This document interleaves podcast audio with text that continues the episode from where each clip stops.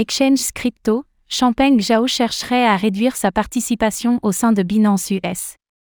Binance US, la branche américaine de la plateforme d'échange de crypto-monnaies Binance, cherche à réduire la participation de son fondateur, Champagne Zhao, dans l'entreprise afin d'améliorer ses relations avec les régulateurs locaux.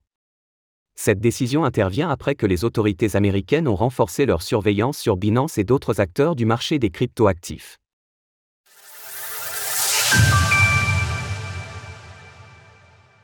Binance US veut s'écarter de son fondateur. Binance US, la branche américaine de Binance, étudierait un moyen de réduire les parts de Champagne Zhao dans l'entreprise afin d'établir de meilleurs rapports avec les régulateurs locaux, qui se sont montrés particulièrement actifs dans la surveillance contre le géant des crypto-monnaies. C'est le média The Information qui rapporte ce renseignement, citant deux personnes proches de l'affaire ayant souhaité conserver leur anonymat.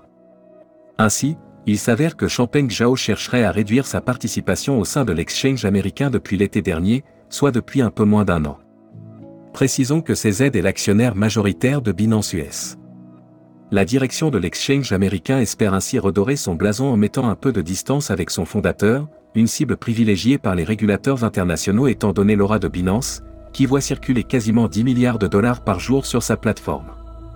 À la fin du mois de mars, la CFTC s'était attaquée à Binance et son PDG frontalement, accusant la plateforme de laisser des citoyens américains utiliser sa plateforme illégalement ou encore de permettre à ses employés de faire du trading sur sa plateforme, ce qui avait donné lieu à des explications publiques de Champagne Zhao.